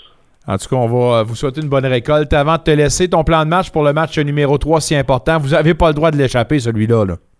Non, c'est certain qu'on veut sortir d'ici avec euh, une victoire sur deux. Si t'en gagnes deux, mais c'est un bonus parce que tu arrives à la maison avec l'avantage 3-1. Euh, maintenant, ça va être... moi, j'ai dit aux gens qu'il n'y aura pas beaucoup de buts dans cette série-là. Certains ne me croyaient pas parce qu'il y a beaucoup, beaucoup de talent offensif, surtout du côté de Peterborough, mais c'est ça, ça va être ça va être ce genre de match-là que, les détails vont être importants, mais il faut vraiment, je pense, encore marquer le premier but va avoir euh, un impact énorme, je pense, sur le reste de la partie.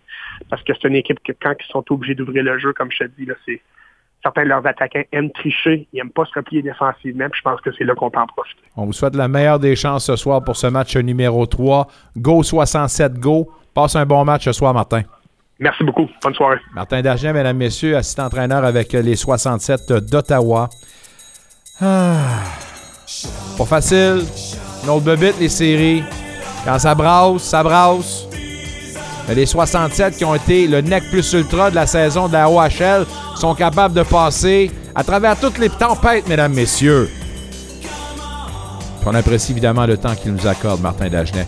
Si vous n'avez pas la chance de nous entendre au complet en direct, ben faites-le sur le nickfm.ca, mesdames, messieurs. Puis également disponible en balado-diffusion. On a plus de 1000 personnes qui nous ont écoutés, mesdames, messieurs, j'en viens pas! On a passé le 1000! Ce soir, je bois un petit jus de pomme à votre santé, mesdames, messieurs. Entre-temps, restez avec nous jusqu'à 19h. Vous êtes dans le vestiaire en direct. On parle d'un nouveau livre sur Guy Lafleur au retour.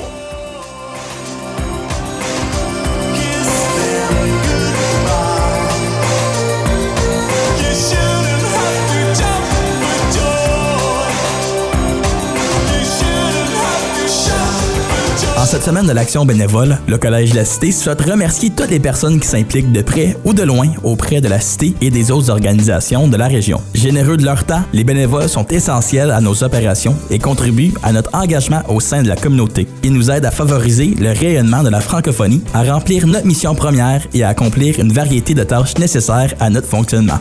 Le succès de la Cité et de ses activités repose en grande partie sur l'implication bénévole. Et nous sommes heureux de voir que vous continuez à répondre présent. Merci.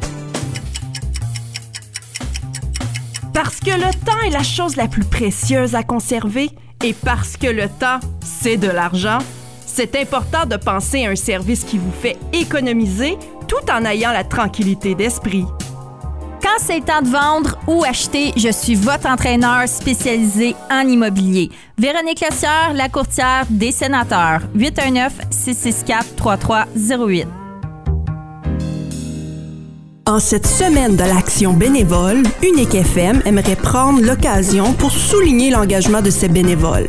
Grâce à votre dévouement sans cesse renouvelé, Unique FM n'est pas seulement la voix de la francophonie, mais le cœur de la communauté. Le travail accompli par les bénévoles fait partie intégrante de notre succès auprès de la communauté francophone. En cette occasion, nous exprimons notre plus grande gratitude pour nos bénévoles, notre conseil d'administration et tous ceux qui contribuent de leur façon à la pérennité de notre station. Un grand merci du fond du cœur.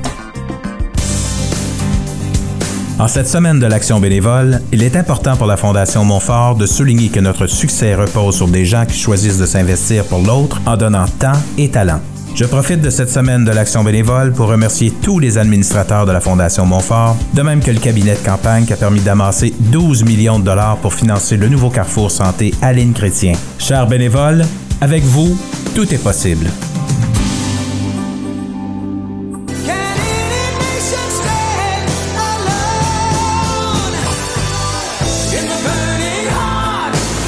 Ici Jean-Pascal et vous écoutez dans le vestiaire au 94.5 Unique FM Sport.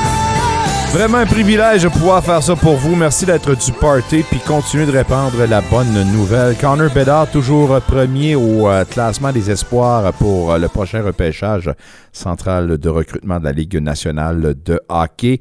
Euh, oh, oh, seul là. Il y a le CF Montréal qui entreprend euh, son passage en championnat canadien ce soir en passant de l'Atlético. On en parlera demain avec euh, notre ami Guy Girard parce que s'en vont à York pour y affronter les Wanderers dans la première tranche du championnat canadien. Euh, ça débute tôt, évidemment, en saison, mais écoute, c'est le même que le calendrier est fait. Or, si je reviens à mes moutons pour le CF Montréal, le club a été blanchi dans cinq de ses six matchs. On s'entend qu'on a besoin de créer de l'offensive. Mais mettez-vous dans le scénario où, où, et, c'est encore une fois juste un scénario. Mais t'affrontes un club semi-pro, les champions de la Ligue première de l'Ontario, on s'entend. On va quand même redonner, à César ce qui revient à César. Le Von Azouri mérite au moins un certain respect. Mais imaginez-vous que le club en ce moment qui est tout croche en MLS s'en va affronter le Von Azouri, puis même s'il l'emporte, on a de la misère. Ou, ou, ou, ou, ou juste comme ça, on fait nul. Ou, ou, ou, ou, ou on le perd! Ah là, c'est terminé. Là. Je pense que là, on, on, va changer, on va changer la vocalise. On va changer un peu des effectifs. Il va se passer quelque chose. Mais je fais juste mettre, planter la graine. Imaginez-vous, juste pour l'instant, et comment la MLS paraîtrait mal? Qu'un de ces clubs ait de la misère comme ça dans un championnat comme ça. Bref, c'est sûr que du coin de l'œil, en regardant les séries ce soir, je vais regarder ce qui se passe du côté du CF Montréal contre le Vaughan Azzurri. Trêve de plaisanterie, on retourne à nos moutons parce que, mesdames, messieurs, notre prochain invité va vous dire une affaire. Je suis content de pouvoir lui parler. Je suis un membre de la Fraternité des Nordiques de Québec, les purs et durs. Dieu sait que je me suis battu, j'en ai mangé des claques à la gueule parce que j'étais un fan des Nordiques dans le temps, à l'école. Je me battais parce que je suis un Nordique, mesdames, messieurs. Mais bref. Fais attention, toi, Mick Lafleur. Mick Lafleur qui est en train de me huer, mesdames, messieurs. Bref. Lui, c'est un ancien des Nordiques. Puis en plus de ça, il, a vécu dans sa carrière la chance d'être coéquipier euh, du démon blond. Je parle évidemment de Guy Lafleur. On va célébrer, je ne sais pas si on va célébrer, mais on va quand même se rappeler son départ en fin de semaine. Ça va faire un an jour pour jour. Or, récemment, on a euh, mis, ben, en fait, on, a lancé officiellement euh, l'ouvrage qui s'appelle Guy Lafleur et nous. C'est 50 regards sur l'athlète et l'homme.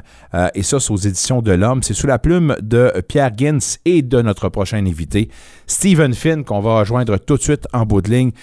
Stephen, c'est un, une joie de t'accueillir, mais tout d'abord, je me demandais, il est jailli où le besoin euh, d'écrire un ouvrage comme celui-là? C'est, euh, la motivation est jaillie de où? Ben, écoute, euh, le titre du livre, c'est Guy Lafleur et nous. Donc, dans la série Et nous, c'est le quatrième livre. Il y a eu, ben, le concept, c'est tous des Québécois qui ont beaucoup inspiré le peuple québécois, qui ont eu beaucoup d'impact sur le peuple québécois. Les trois premiers, c'était Robert Bourassa, René Lévesque et puis euh, Félix Leclerc. Avec le départ de Guy Lafleur, c'était un incontournable parce que Guy Lafleur, euh, ça a été un, grand joueur de hockey et à une certaine époque le meilleur joueur de hockey, mais il transcendait son sport, c'est devenu l'idole d'un peuple. Donc, euh, le Guy Lafleur, c'est le quatrième de la série et euh, Pierre Gins, qui est mon co-auteur, euh, a participé aux quatre livres et à toutes les fois, euh, il cherche un co-auteur qui a un réseau de contacts, euh, puis sans fausse prétention, une certaine crédibilité dans le domaine.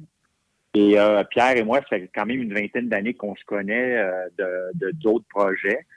Et il a pensé à moi. Puis écoute, quand il m'a approché, j'ai été, j'ai été honoré qu'il pense à moi parce que tu sais, Guy Lafleur, moi, je suis né au monde en 66 à Laval, dans les années 70, euh, quand Guy dominait la Ligue nationale de hockey. À l'époque, en passant, que les années 70, c'est une des, des, les plus glorieuses de Montréal. Euh, moi, j'étais un fan, euh, je regardais Guy Lafleur, puis je l'admirais beaucoup. Et j'ai eu la chance, le grand privilège euh, de, jouer deux ans avec lui dans l'uniforme des Nordiques de Québec. Donc, quand il m'a approché, j'étais honoré. Et puis, pour moi, mon instinct me disait go. Malgré que je ne savais pas dans quoi je m'embarquais, mon instinct me dit go. Et je, suis- je suis vraiment content. C'est un projet de cœur euh, pour un homme de cœur et je suis vraiment content d'avoir accepté le projet. de, de parler justement de l'impact qu'il a eu sur euh, notre génération. Euh, Est-ce qu'on peut dire aussi que d'avoir parlé puis travaillé là-dessus, ça a été un genre, je ne sais pas si je peux dire thérapie, mais au moins ça a aidé un peu à éponger euh, le deuil qu'il a laissé, parce que ça a été un deuil national, puis c'est le cas de le dire pour tout le monde. Tout le monde a été touché par la perte de, de Guy Lafleur. Ben, Puis tu as tellement raison. Il y, a, plein de gens qui étaient pas proches de Guy, mais que lorsqu'ils ont appris euh, le départ de, Flower, euh, du démon blond, parce que tout le monde a, son propre nom pour lui. Euh, il y a plein de gens qui pleuraient et moi, je dois avouer, ça m'a affecté comme, comme nous tous. Et puis, comme je te dis, moi, de- de- d'amener ma contribution. Et puis, il y a une petite partie de moi qui hésitait parce que je me disais, on, on demandait quand même, tu sais, ces 50 témoins qui sont dans le livre, qui, qui nous racontent leur relation avec Guy, des gens importants dans la vie de Guy, euh, des gens connus, d'autres moins connus. Mais ces gens-là, ce qu'il faut comprendre, Nick, c'est qu'on on, on- on a commencé à les rencontrer seulement trois mois après le départ de Guy. Fait que les émotions étaient à fleur de peau. Et puis, on, on a quand même, on, de- on demandait une heure. On a passé 60 minutes avec chacun des témoins. Et, et comme je te dis, moi, j'hésitais, je me disais, tu sais, j'ai-tu envie de déranger mes anciens coéquipiers, mes anciens collègues, etc., etc. Et finalement, la réponse a été, a été incroyable. Tu sais, Guy Lafleur, c'est tellement rassembleur. Euh, les, les témoins ont été tellement généreux et puis euh, je suis vraiment, vraiment content du livre que ça donne. Un livre avec beaucoup d'anecdotes savoureuses et énormément d'émotions. témoignage également de la famille qui a participé, euh, donc la, la- dont la mère de, de- de Guy Lafleur. Ça a dû, tu parlais d'émotions à fleur de peau, ça, ça a dû être des moments assez intenses? Eh oui, écoute, euh, puis, puis je tiens à remercier Martin Lafleur que lui, euh, lui nous a fait confiance, nous a endossé depuis jour 1 dans ce projet-là au nom de la famille Lafleur. Et puis, et puis je remercie également Régent Hull là, qui, euh, qui, qui gère l'association des anciens, qui, qui a cru en nous et qui nous a beaucoup euh, supportés. Mais oui, euh, les proches de Guy, là, ça a été, euh, ça a été des témoignages très très touchants. Maman Lafleur, à toutes les fois que j'en parle, j'ai des frissons là. Elle a 92 ans, euh, elle est droite comme un chêne, elle vit encore dans la maison familiale. Euh, malgré qu'elle a perdu son mari, euh, Régent, le père de Guy, euh, il avait quoi, 62, 63 ans, je pense, un cancer du poumon. Dans la dernière année, euh, parce que Guy, ça va faire un an le 22, là, en fin de semaine, elle a perdu son Guy, comme elle l'appelle, dans la dernière année, mais elle est encore dans la maison familiale. Euh, on était assis là, mon co-auteur, Pierre Jean, c'est moi. Où est-ce que Guy, tu sais, dans la maison, où est-ce que Guy est venu au monde? Où est-ce qu'il mangeait ses céréales le matin? Où est-ce que son père faisait la glace extérieure? Où est-ce que Guy a appris à patiner? On se retournait de, co- de, de, de bord, on se tournait la tête, puis c'était le salon où est-ce que Guy, tout jeune, écoutait la soirée du hockey avec son grand-père et son père. Écoute, ça a été euh, ça a été des moments inoubliables. Et puis, euh, Madame Lafleur est tellement généreuse, euh, elle voulait pas nous laisser partir. Là, Tu sais, à 92 ans, elle fait encore son jardin. Elle, elle nous a donné des tomates de son jardin, euh, elle nous a donné des photos de Guy. Une, une dame tellement généreuse, tellement forte. Là. Les gens de Turso, du monde fait fort à part de ça, on les salue d'ailleurs. Ah. Euh, dans, dans ton. Oui, puis écoute, c'est- bon que tu dis ça, euh, Nick, parce que nous autres, en faisant ça, on a réalisé, là, on a parlé à Scotty Bowman, 89 ans, euh, on a parlé à bien des gens de, de l'extérieur. Ben, Scotty Bowman vient de la- de- du Québec, là. Ouais, ouais. Mais on a parlé, on a parlé à Bettman, on a parlé à plein de gens, Darrell Sittler, Lanny McDonald. Tout le monde sait c'est où Tursault. C'est incroyable. Tu sais, Guy Lafleur euh, a tellement eu d'impact dans les nationales de hockey tout le monde sait c'est où la ville de là. Nice, nice. Euh, euh, tu- dans, le titre, incroyable. dans le titre, c'est pas seulement le joueur, mais on, on parle de l'homme. Vous, vous parlez beaucoup de l'aspect humain du personnage. Et je me dis toujours que ça a pas été facile. Ça, ça a dû pas être facile de vivre dans la peau de Guy Lafleur parce que à tous les jours a dû porter ce, je veux pas dire fardeau, mais a été la star du peuple pendant ses, toute, toute sa vie finalement. là.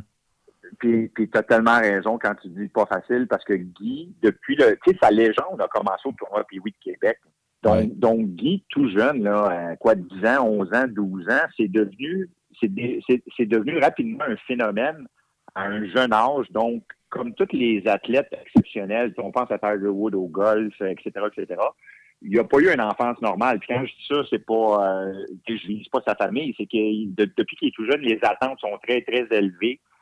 Et je dois avouer que toute sa carrière, il a bien composé avec ça. Là. On regarde la pression de, de- après ça, avec les remparts de Québec, euh, avec le Canadien de Montréal, il est arrivé là. Tout le monde le voyait comme le remplaçant de, de Jean Béliveau. Euh, Guy a tellement bien composé avec ça. Et puis, euh, comme je disais, il a transcendé son sport. Là. Tu ne deviens pas l'idole d'un peuple juste par tes performances sur la patinoire. Et euh, c'était un, un gars que, que ça ressort dans tous les témoignages. C'est un gars qui était tellement généreux, euh, un gars qui était entier, transparent, un gars passionné.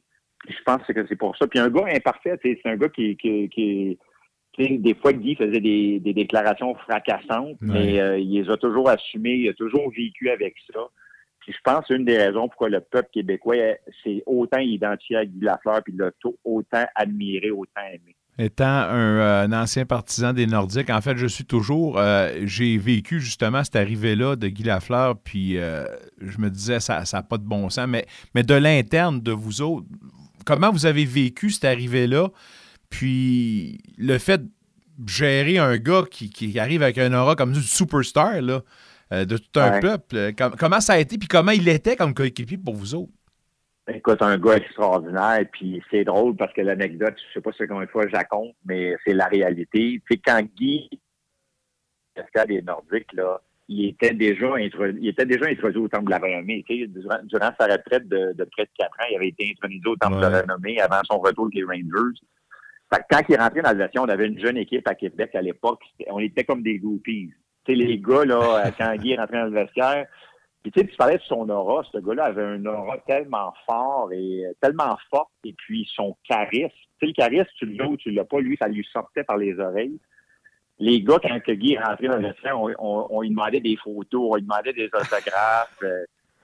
Puis pour lui, c'était malaisant parce que c'est un gars qui était tellement simple, tellement humble. euh, mais euh, écoute, on a appris à le connaître. Puis c'est, je, je le mentionnais, quel homme généreux. Puis ce que je retiens, moi, c'est sa passion. Sa passion encore, à 38, 39 ans, sa passion pour le hockey, là. On embarquait sur la glace pour les pratiques, là. Il était comme un enfant sur une glace extérieure. Il, il s'amusait. Quand il était sur une patinoire, tu voyais qu'il était chez eux. Puis son, sa passion, son enthousiasme, c'était contagieux là, pour tous ses coéquipiers. Secret, je ne sais pas si. Euh, question à 100 000 d'après toi, là. Est-ce qu'après sa retraite, ce, retour-là de la retraite euh, a passé par les, les Rangers, mais est-ce que ce passage avec les Nordiques était planifié selon toi ou c'est vraiment un coup de chance? Euh, moi, je te dirais que non. Je te dirais que non, mais écoute, c'était c'était comme un film d'Hollywood, si tu me demandes, tu sais. Comme, Euh, comme un genre d'émission de Régent Tremblay. Ouais, c'est ça. C'est peut-être que c'est Régent qui est en arrière de ça. Non, mais, mais, mais tu sais, je, je le disais, euh, sa légende a commencé avec le tournoi Pee-Wee de Québec. euh, ensuite, le- le- les, les As, les remparts de Québec. Donc, Guy, Guy ça Québec a été, a été une partie importante de sa vie. Euh, évidemment, quand on pense à Guy Lafleur, on voit le chandail du, du Canadien de Montréal, mais je pense que ça a été une façon pour lui, un, de, de revenir au jeu, faire la paix avec le hockey.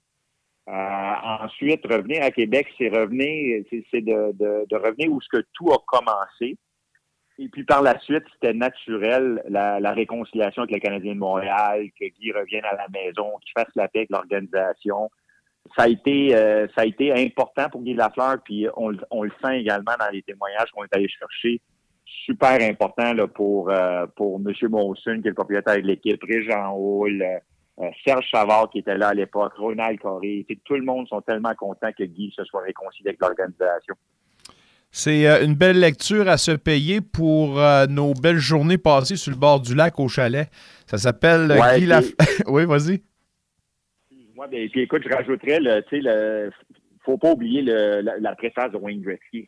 Oui, oui, c'est vrai. Tu sais, Wayne, Wayne Gretzky, tu fais un livre sur le hockey, euh, tu penses à Wayne Gretzky comme préface, c'est un gars qui est sollicité, mais quand je l'ai appelé, il a été tellement généreux comme les autres témoins. Lui, il me dit en anglais, là, il dit « Finner, anything for Flower ». là. Tu sais, Il dit « Je, je vais faire n'importe quoi pour Guy ». C'est un homme que j'admirais, que, que j'aimais beaucoup. Puis c'est un gars qui a eu beaucoup d'impact dans, dans ma carrière, beaucoup d'influence sur moi. Fait que euh, je suis très, très fier qu'on ait également la préface de Wayne Gretzky. Stephen Finn et Pierre Guin vous offrent Guy Lafleur et nous 50 regards sur l'athlète et l'homme aux éditions de l'homme en vente dans toutes les bonnes librairies également en ligne.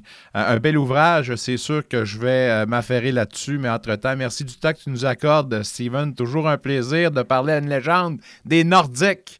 On se dit bonne Ouais, le lecture. était pour moi. Oui, ben on, on se dit certainement à, à très bientôt, puis bonne série en passant. Aussi. Steven Field, mesdames, messieurs, puis euh, je peux le considérer comme un ami à part de ça. Belle collaboration à TVA Sport, puis je vous invite à vous procurer cet ouvrage-là. Euh, vous êtes un fan euh, de hockey? Non, pas un fan de hockey, un fan du démon blond. Je pense que ça vaut la peine d'investir quelques dollars pour aller chercher cet ouvrage-là. Puis évidemment, vous le rappelle, c'est Guy Lafleur et nous, 50 regards sur l'athlète et l'homme aux éditions de l'homme sous la plume de Steven Finn et de Pierre Gintz. Les séries se poursuivent. C'est la première rencontre pour la deuxième tranche, la première ronde qui débute ce soir. Puis évidemment, le match que je regarde, c'est celui entre le Lightning et les Maple Leafs de Toronto. Euh, Est-ce que les Leafs ont une chance de passer au travers? Big time! Les As sont alignés. Le Lightning, une équipe qui est hmm, fatiguée. C'est ouais, sérieux, fatigué. Essoufflé un petit peu. Manque de jambes, pas une bonne fin de saison.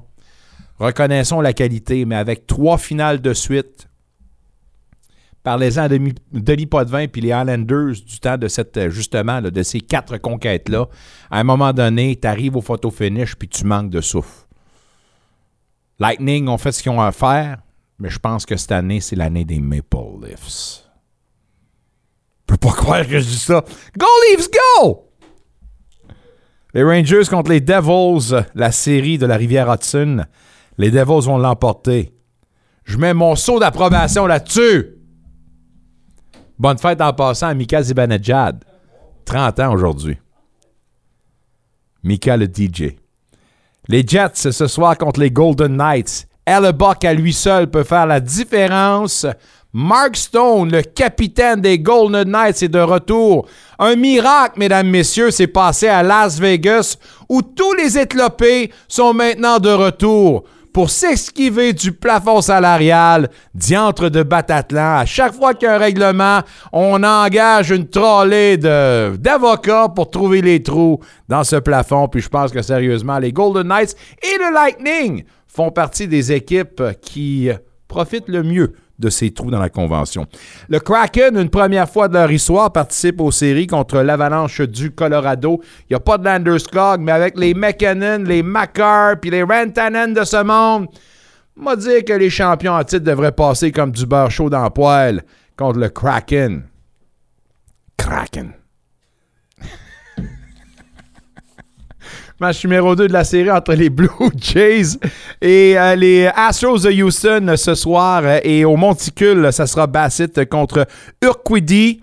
On vous rappelle que hier, les Blue Jays sont fait rosser 9 à 2. Alors, coudon, on espère qu'on va pouvoir retomber sur notre monticule. Porte-tu la musique? Je suis allé de parler.